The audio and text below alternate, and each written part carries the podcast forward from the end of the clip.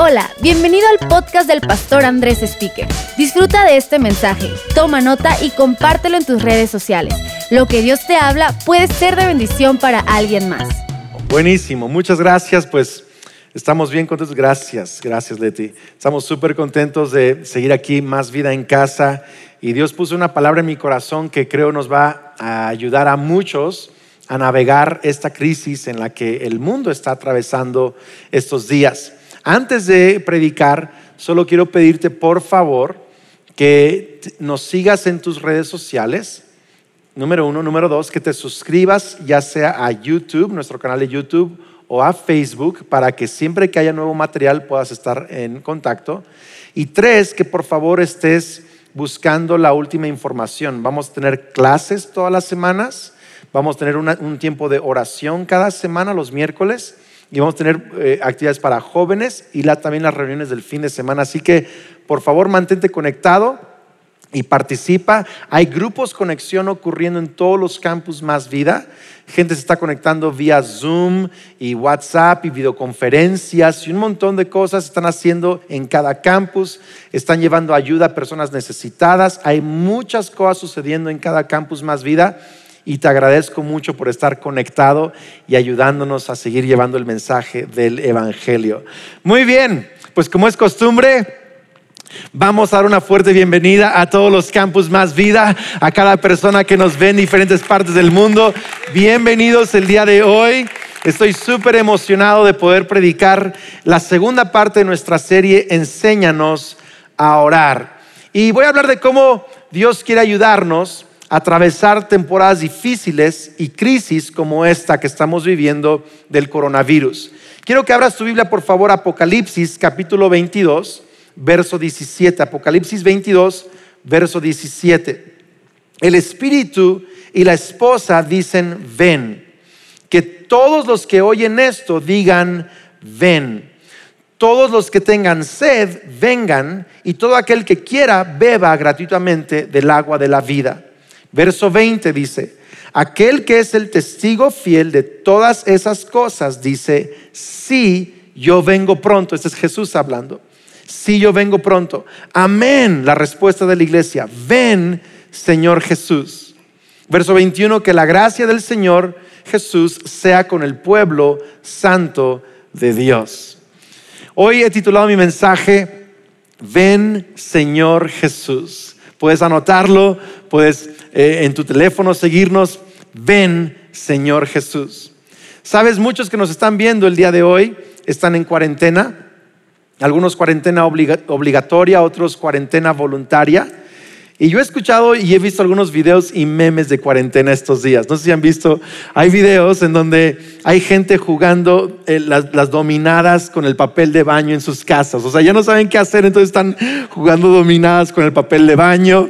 Eh, hay otras personas que literal tienen que inventarse nuevos juegos en casa. Yo, vi un video de un señor que salió al, al balcón, alguien estaba grabando eh, en, en España y alguien estaba grabando los diferentes balcones porque hay gente saludándose. Y uno del balcón gritó, ya déjenme salir, llevo dos días y no aguanto a mi mujer, auxilio, ya estaba, pero ya frustrado este hombre porque quería salir de la casa. Y hay un montón de, de memes que están saliendo en cuarentena y seguro tú tendrás algunos muy chistosos, pero eh, yo hice cuarentena eh, eh, este, este fin de semana con mi casco, solo en mi moto. Nadie estaba a mi alrededor, pero pude disfrutar un poquito de aire libre, gracias a Dios.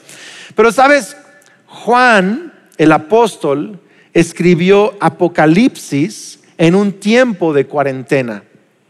Él estaba en una prisión prácticamente. Era como estar en prisión en casa, pero en una isla llamada Patmos. Y en esta isla Juan está en cuarentena, está aislado, está solo realmente en, en esta isla. Y es en esta isla, en cuarentena, donde él está solo, que Dios le da el libro de Apocalipsis. Y el libro de Apocalipsis es la revelación de Cristo Jesús y los sucesos de los tiempos finales. Y quizá uno de los libros más importantes, no me gusta decir más importantes, pero sí muy importante en nuestra fe cristiana, porque nos habla de el liderazgo de Jesús, no solo como un salvador, sino como un rey, el rey de reyes, como un rey que viene, un rey que va a restaurar la tierra, un, líder perfecto y con autoridad extraordinaria y gracia y amor. Y es es un cuadro de Jesús extraordinario. Pero también nos habla de diferentes crisis o diferentes dificultades que van a ir en aumento al acercarse el día del regreso de Jesús. Y este libro de Apocalipsis está escrito realmente para preparar a la iglesia a enfrentar dificultades, para que las dificultades no nos caigan por sorpresa, para que cuando entremos en una crisis o una dificultad no nos amarguemos, no nos frustremos en contra de Dios, sino que podamos entender, esas cosas van a pasar y está bien porque significa que Jesús está pronto a regresar. Él está pronto a regresar. Y, y, sabes que este versículo que leímos, dice el verso 17, el Espíritu y la esposa, que es la iglesia, dicen, ven. Ahora, esto es la oración más corta en la Biblia. Algunos dicen que la oración más corta en la Biblia es la oración de Pedro cuando se estaba ahogando, que dijo, Señor, sálvame. Pero esta es más corta, es una sola palabra, ven. El Espíritu Santo y la novia, la iglesia, dicen, ven. Y luego el verso 20 dice, ven Señor Jesús. Y él dice, sí, yo vengo pronto. Ahora, ¿qué tan importante es esta oración? Estamos estos días aprendiendo a orar. La, serie se llama Enséñanos a orar. ¿Qué tan importante es saber orar esta oración? Ven, Señor Jesús. Es muy importante. El asunto es que muchos cristianos no oran esta oración por varias razones. Por una razón les da miedo orar esa oración. Porque si digo, ven Señor Jesús, se va a poner difícil la cosa. Entonces, por miedo no lo oran. Otros lo oran con desesperación. Es como, por favor, ven y, ya acaba con todo este relajo y arregla las cosas ya. y algunos oran de esa manera. Otros oran esta oración con una fe pasiva. Es como que, pues yo ni para qué trabajar, ni para qué evangelizar, ni para qué planear mi futuro, porque al cabo Cristo va a venir. Ven, Señor Jesús. Y hay, muchas eh, eh, teorías o, o perspectivas de esta oración que no son sanas a nuestra fe cristiana. Y hoy quiero proponerte una idea acerca de cómo es que esta oración puede ayudarnos a crecer en nuestra fe. Quiero proponerte una perspectiva que creo que te puede ayudar mucho y es esta. Mi esposa, cuando yo salgo de viaje, mi esposa me extraña. Bueno, eso espero, eso me dice que me extraña mucho. Pero ella me extraña y ella me manda mensajes de texto y me dice, ya quiero que regreses, ven a casa. Cuando ya estoy regresando, quizá en el último avión de regreso a casa, me dice, ven, ya quiero que llegues a la casa. Y, me está diciendo, ven, ven, ven Andrés, ven Señor mío, ¿no? Ven Andrés, llega a casa pronto, ¿no? Y, me, está, me, está, me está diciendo que, que llegue y yo quiero regresar y quiero verla. Pero cuando yo llego a la casa, ella está lista para recibirme. Ella quizá preparó mi cena favorita o, mi pie favorito. Ella a veces hasta se arregla y, me da un super abrazo en la puerta. En otras palabras, su pedir ven o ya regresa no es pasivo, no es de miedo, ni tampoco es de desesperación. Es de preparación. Dice, yo, yo, yo, yo, yo estoy alistándome para que tú regreses. Y esta oración, ven Señor Jesús, es una oración que tiene que estar muy presente en nuestras vidas, especialmente en temporadas de crisis. Porque Dios quiere prepararnos para recibir a Jesús en la tierra. Él va a venir por una iglesia gloriosa, radiante, intachable, llena de fe y de un amor fervoroso por Cristo Jesús cuando Él regrese. Y esta oración nos prepara. Yo quiero animarte a que tú incluyas en tu oración diaria, a que tú incluyas en, tu meditación como cristiano esta oración. Ven, Señor Jesús, te anhelo, quiero que regreses, te necesitamos, ven. Pero esta oración al orarla va a ir preparando tu espíritu a crecer, a fortalecerte para que seas esa persona que está recibiendo, anhelando y listo, lista para encontrarte con Cristo Jesús. Así que yo creo, yo creo esto. Yo creo que así como el libro de Apocalipsis, Juan lo escribió en cuarentena, Tú y yo en esta crisis podemos tener mucha productividad. La crisis nos puede ayudar a ser productivos, nos puede ayudar a quizá escribir un libro, a orar más, a escuchar de Dios más, a, arreglar relaciones en casa. Mi esposa empezó a leer y a terminar libros que no había terminado hace un tiempo y otros están eh, arreglando relaciones en casa y algunos están empezando proyectos que no habían hecho antes, pero quiero animarte a que la crisis no te espante sino que te haga productivo en tu fe y que te levante, te prepare pensando, esto es un tiempo en donde mi espíritu va a ser preparado. Ven, Señor Jesús, ven, Señor Jesús. ¿Sabes? Cuando yo estaba el domingo pasado predicando, eh, todavía teníamos algunas personas en el auditorio porque no, no había tanto conflicto en la crisis, pero habían personas y yo estaba, yo estaba terminando mi mensaje y dije esto. Dije, todo va a estar bien. Todo va a estar bien. Ahora, se me hace muy profético que Prisma en unos días va a lanzar un sencillo que escribieron hace varias semanas antes de esta crisis que se llama Todo va a estar bien. Y es una canción increíble que va a bendecir mucho a la iglesia, así que estén esperando en, las próximas semanas. Pero yo, yo dije al final de la reunión, todo va a estar bien. Y cuando yo dije eso, el Espíritu Santo me habló. Mis Andrés, todo va a estar bien. Todo va a estar bien, esto va a pasar. Voy a restaurar. Si gente está perdiendo economía, asuntos, todo, yo lo voy a restaurar, todo va a estar bien. Pero me dijo así, pero esto es entrenamiento. En otras palabras, quiero que esto sea productivo. No desperdiciemos una crisis. No desperdiciemos un tiempo de dificultad. ¿Por qué? Porque si tú lees Apocalipsis, los tiempos de dificultad nos preparan para enfrentar dificultades con una fe fuerte, con un espíritu alegre y con un corazón que está anhelando ver a Cristo Jesús. De nuevo, la iglesia no es una, no, somos gente que en dificultades nos achicamos, no, nos, nos, cerramos, nos llenamos de temor. En dificultades crecemos, en dificultades nuestra fe se fortalece y en dificultades nos estamos entrenando en nuestra relación con Cristo Jesús. Sabes, quiero que anotes esto, es más, quiero que te lo memorices. Quiero que lo tuitees o lo instagrames. Esto necesitas recordar el día de hoy. Las dificultades pasajeras son entrenamiento para el regreso de Jesús. Son entrenamiento para el regreso de Jesús. Ahora, yo no sé si Jesús va a regresar en cinco años, diez años, cien años, mil años. Yo no sé.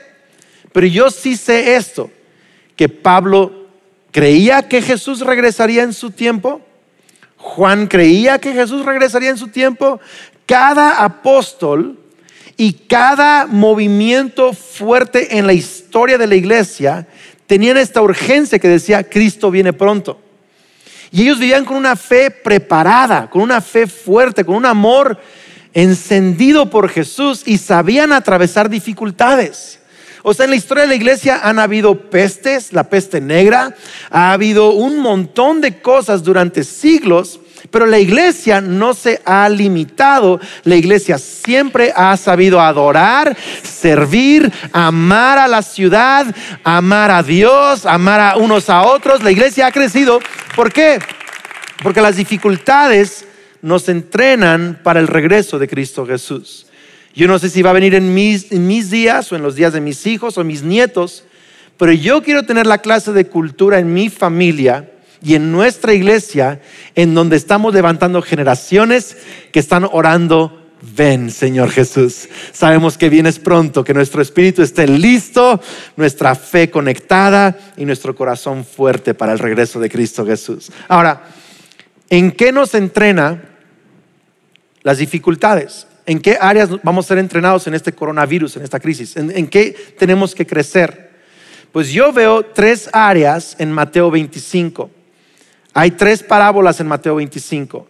las parábolas de las diez vírgenes, que cinco fueron sensatas, cinco insensatas, habla de aceite y habla de una relación con Dios, de una relación con Dios. Otra parábola, la parábola de los talentos. Habla de tres hombres que recibieron talentos o recibieron cosas que administrar y esto me habla de administración. Y tres, la parábola de las ovejas y las cabras, que es la manera en que tratamos a otras personas. Jesús dijo, por cuanto lo haces al más pequeño de mis hermanos, también lo haces para mí. Entonces esas tres parábolas vienen justo después de Mateo 24.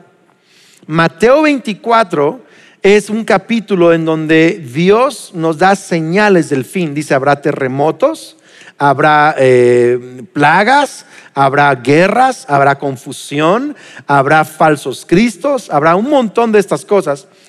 24, Mateo 24. Mateo 25 es el mismo contexto. Jesús está predicando lo mismo. Y dice, así se van a preparar. Así se van a preparar.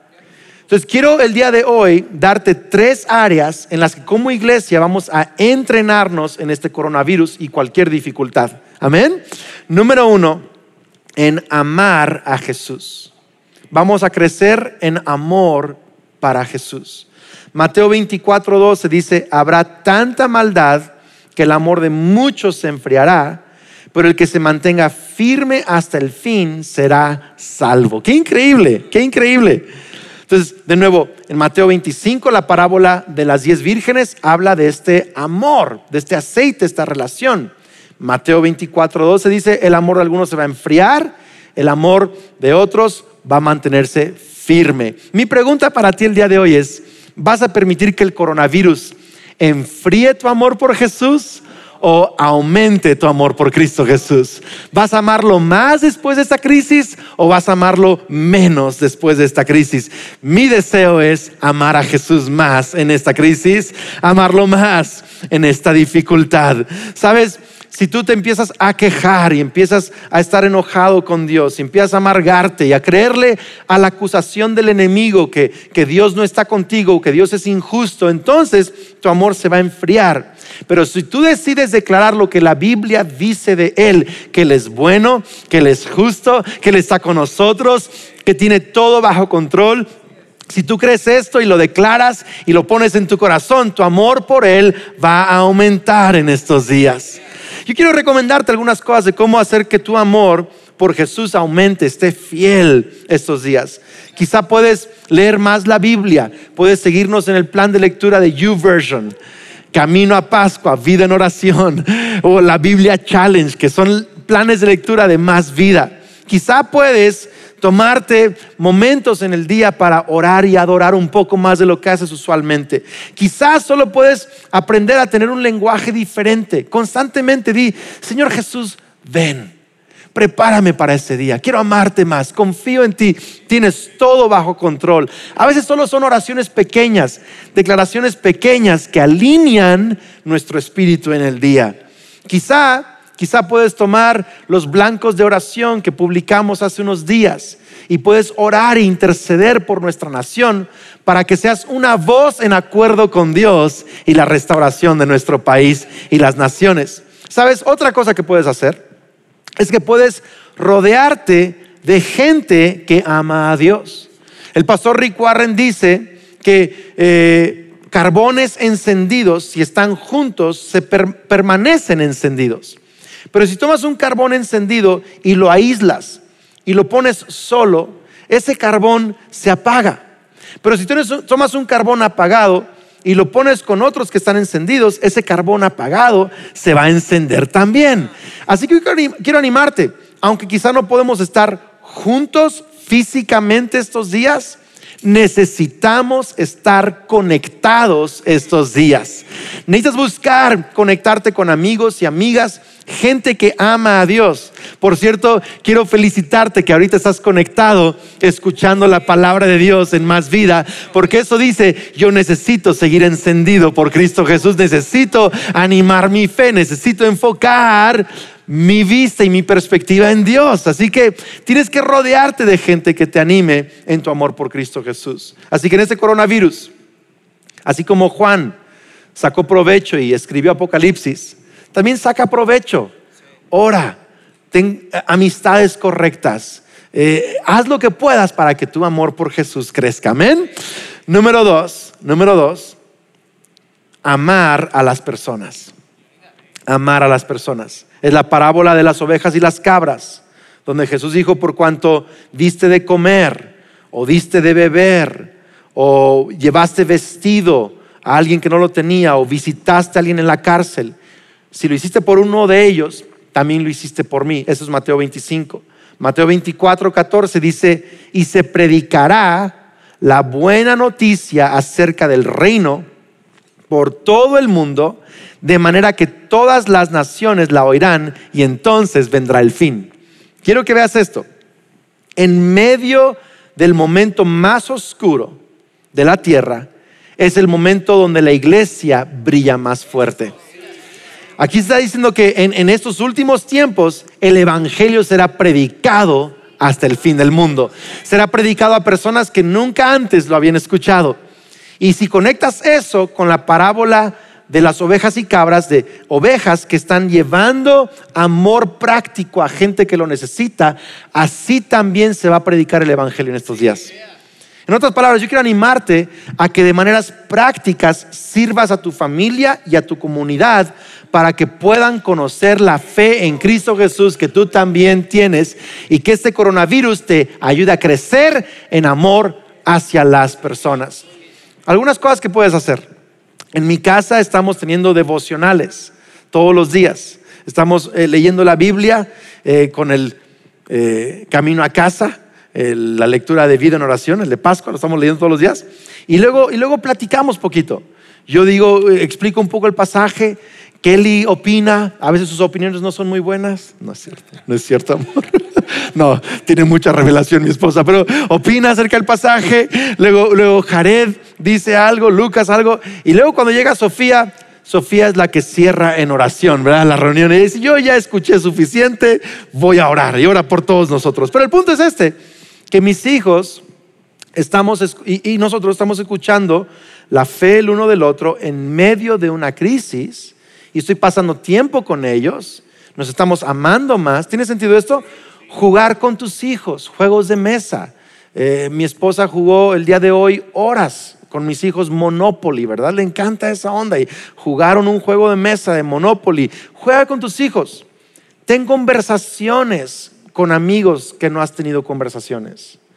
Haz, haz algo para servir a gente. ¿Sabes? Puedes compartir de Jesús también ayudando a personas necesitadas. Yo, yo escuché de esta empresa fábrica de ropa en, creo que es España, que hacen pues vestidos y camisas y pantalones y qué sé yo. Pero pues obvio nadie está saliendo a comprar estos días. Nadie está haciendo pedidos de ropa. Entonces, ellos en lugar de fabricar ropa, se dieron cuenta que no había suficientes cubrebocas en la ciudad y fabricaron 8 mil, hasta el momento, siguen fabricando todos los días, pero hasta el momento han fabricado más de 8 mil cubrebocas que han regalado, que han dado de manera gratuita a su comunidad para servir a su comunidad. Yo quiero animarnos como iglesia más vida a que no estemos pensando solo en nuestra necesidad en, este, en esta crisis. La dificultad nos va a entrenar a amar a las personas. Pensemos en gente necesitada. ¿Sabes? Eh, eh, llevémosle una despensa a personas de la tercera edad que no pueden salir estos días, que son vulnerables. Busquemos la manera de ayudar a los trabajadores de salud estos días que están tan cansados y llenos de un montón de responsabilidades. Piensa en cómo puedes animar, ayudar y servir a nuestra sociedad estos días. Si vas al súper y te enteras de que una vecina no puede salir porque tiene a sus hijos, está en cuarentena, ve y cómprale gel antibacterial, cómprale leche, llévale algo a su casa. El punto es este, no estemos pensando solo en nosotros, estemos pensando en cómo amar a las demás personas a nuestro alrededor. ¿Sabes? Desde maneras prácticas, hasta puedes ahorita mismo compartir el link de esta prédica a un amigo tuyo y decir, tienes que ver esto el día de hoy. El punto es este, que en dificultad la iglesia no nos callamos, es cuando más levantamos la voz para que otros conozcan a Cristo Jesús. Es cuando más servimos a la ciudad, más servimos a nuestros amigos, más servimos a la familia, porque queremos que nuestra fe se contagie. Y la fe, yo creo esto, creo que más contagioso que el coronavirus es la fe de Cristo Jesús. Y creo que la fe de Cristo puede vencer todo tipo de temor. Así que, iglesia, vamos a repartir la fe de a montón estos días. Amemos a Dios más, amemos a las personas más. Y número tres, ¿cómo vamos a crecer? Vamos a crecer en administrar las cosas mejor. Administrar las cosas. ¿Sabes? La parábola de los talentos, está en Mateo 25, está en el contexto del regreso de Jesús. Habla de administración. Dos de ellos administraron bien y multiplicaron lo que Dios les dio. Uno no lo administró bien. Fíjate lo que dice Proverbios 6:6. Dice, anda perezoso, fíjate en la hormiga, fíjate en lo que hace y adquiere sabiduría. No tiene quien la mande, ni quien la vigile, ni gobierne. O sea, nadie la está empujando. Ella es autoliderada, por decirlo así. Con todo, en el verano almacena provisiones y durante la cosecha recoge alimentos. En el verano almacena provisiones y, la lógica es para el invierno cuando no puede salir por provisiones. Dice, perezoso, ¿cuánto tiempo más seguirás acostado? ¿Cuándo despertarás de tu sueño? Ahora, la, la hormiga es diligente, es administradora, es lo que nos dice Proverbios. Dice la palabra eh, en la parábola de los talentos que el buen administrador es elogiado por Dios. Así que tenemos que ser buenos administradores. Y yo quiero animarnos el día de hoy a que crezcamos en la administración. Sabes, estos días pasados, honestamente, me empezó a entrar un poco de preocupación. Dije, si esto se alarga 10 semanas, o 12 semanas, yo espero que no, yo espero que sean 2, 3, 4 semanas, pero si esto se alarga 10 o 12 semanas, voy a perder alguna propiedad, voy a, voy a dar de comer a mis hijos, ¿qué, o sea, ¿qué va a pasar? Pero sentí que Dios me dijo, Andrés, tus cosas no son tuyas, son mías. Así que no tengas miedo de perder nada porque ni siquiera es tuyo, no pasa nada. dije, está bien. Y luego Dios me dijo, pero administra bien porque no te voy a pedir cuentas de qué se perdió en una crisis, te voy a pedir cuentas de cómo administraste en una crisis.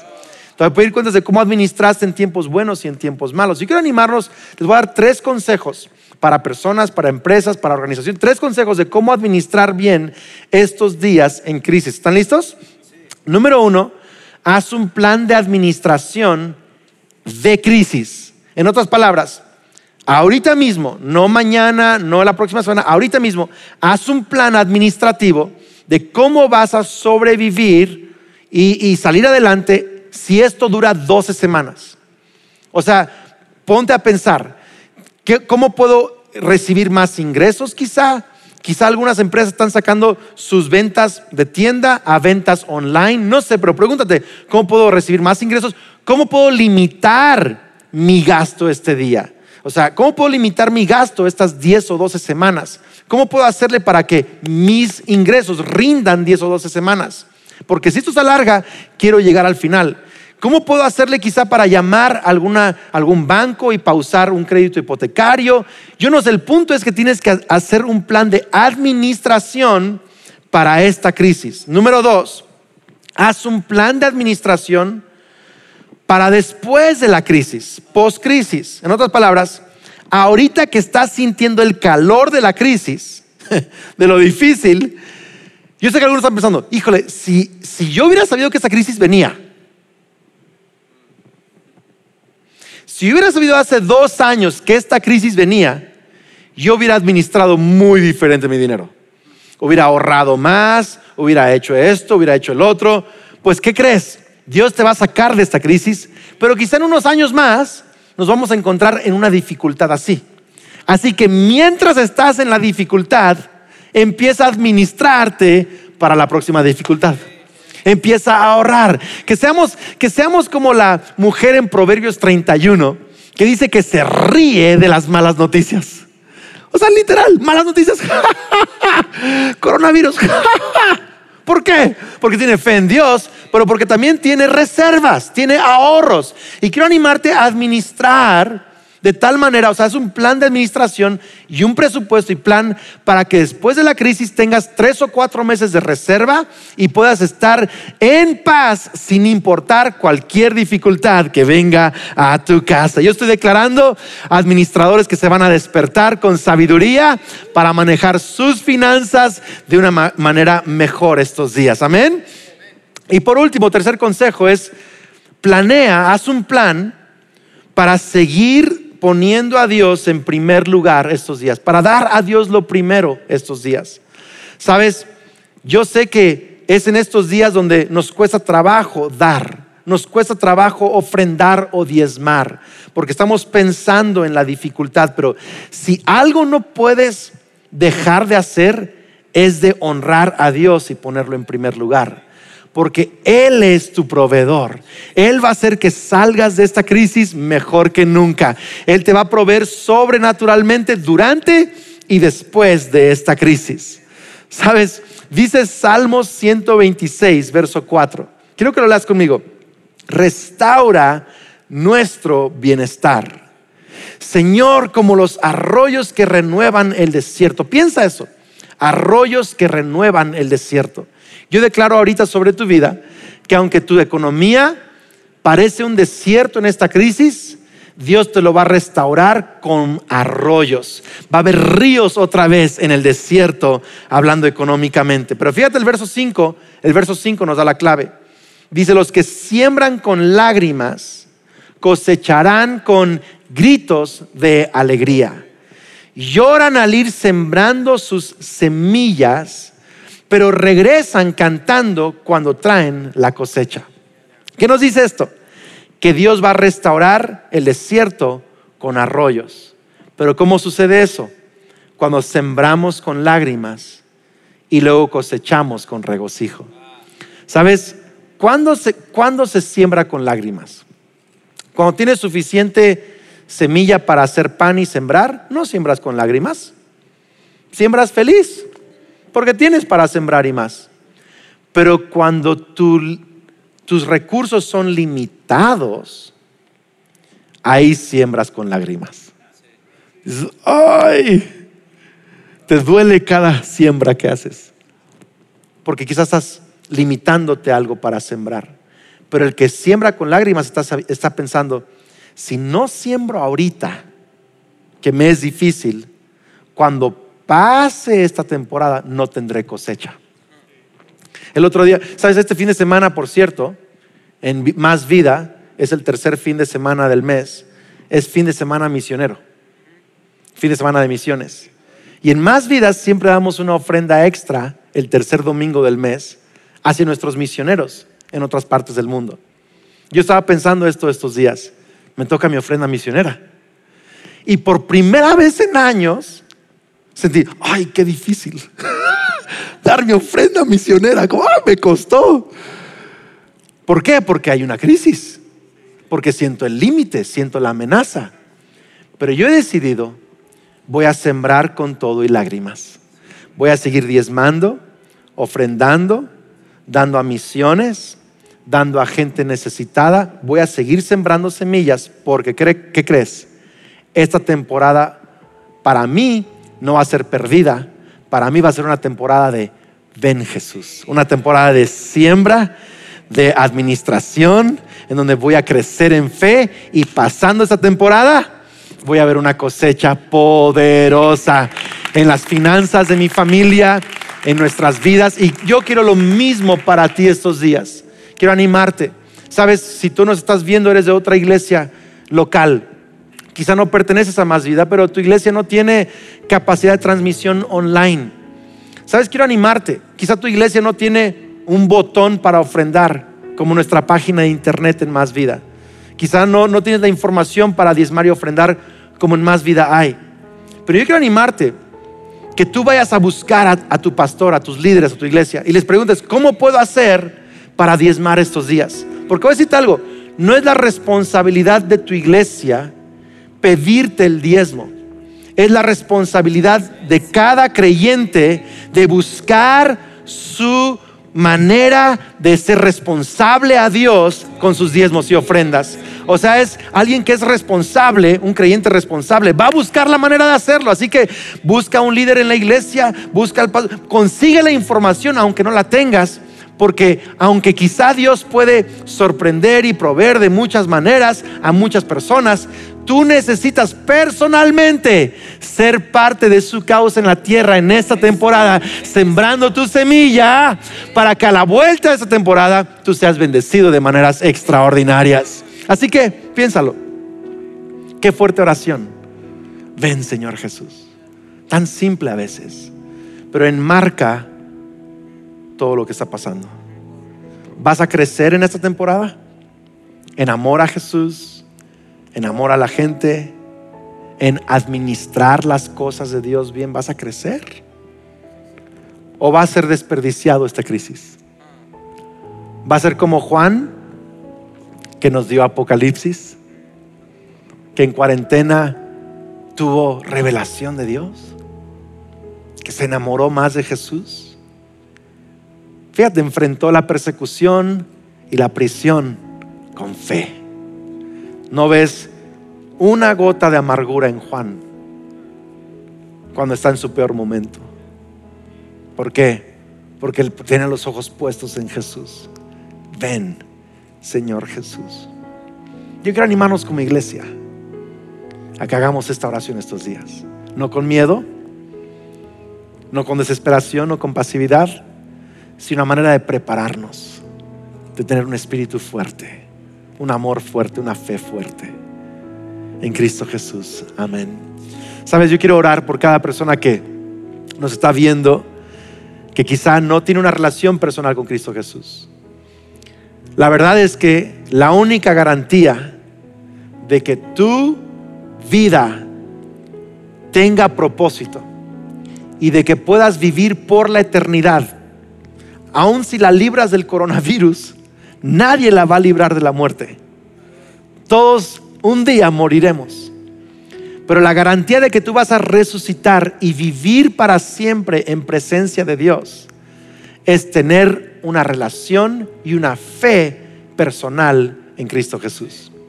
Y hoy quiero dirigirte en una, una oración. La encontramos en Romanos. Dice, si tú confiesas con tu boca que Jesús es el Señor y crees en tu corazón que Dios lo levantó de los muertos, serás salvo. Y quiero dirigirte en esta oración de salvación. Allí donde tú estás, quiero que escribas en el YouTube o en el Facebook o en los comentarios algo así como yo quiero recibir a Cristo. Yo quiero entregar mi vida a Cristo. Pon ahí un comentario para que sepamos quién eres y orar por ti. Pero ahorita voy a dirigirte también en una oración muy personal. Puedes poner tu mano sobre tu corazón si quieres. Y vamos a orar, vamos a hacer esta oración. Repite conmigo, porque Dios quiere escucharte a ti confesarlo. Di conmigo, Señor Jesús, creo y confieso que eres el Hijo de Dios, que me amas, que tienes un propósito para mí y que moriste en la cruz para perdonar mis pecados y resucitaste para darme salvación. Hoy me arrepiento y recibo tu perdón. Lléname con tu Espíritu Santo Aviva mi corazón. Lléname con tu paz, con tu sabiduría, con tu gracia. A partir de hoy soy un hijo de Dios. Vamos, dilo, soy un hijo de Dios, una hija de Dios. Declaro que soy amado, que soy bendecido, que soy perdonado y que tengo vida eterna.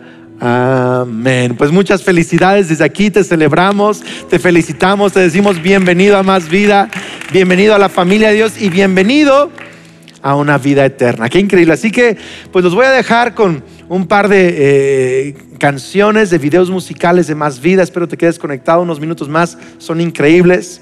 Eh, una canción que escribí hace eh, algún tiempo que dice Volverá. Habla de la segunda venida de Cristo y quizá puedes escucharte a cantarlo, a adorar, a orar, a meditar y comparte esta liga con algún amigo para que se conecte en la próxima reunión. Y recuerda, esta semana tendremos muchas actividades. Por favor, sigue conectado a másvida.org o a nuestras redes sociales en Instagram, Facebook, Twitter. Queremos estar cerca de ti y Dios te bendiga. Nos vemos en la próxima. Esperamos que este mensaje te ayude en tu caminar. No olvides suscribirte.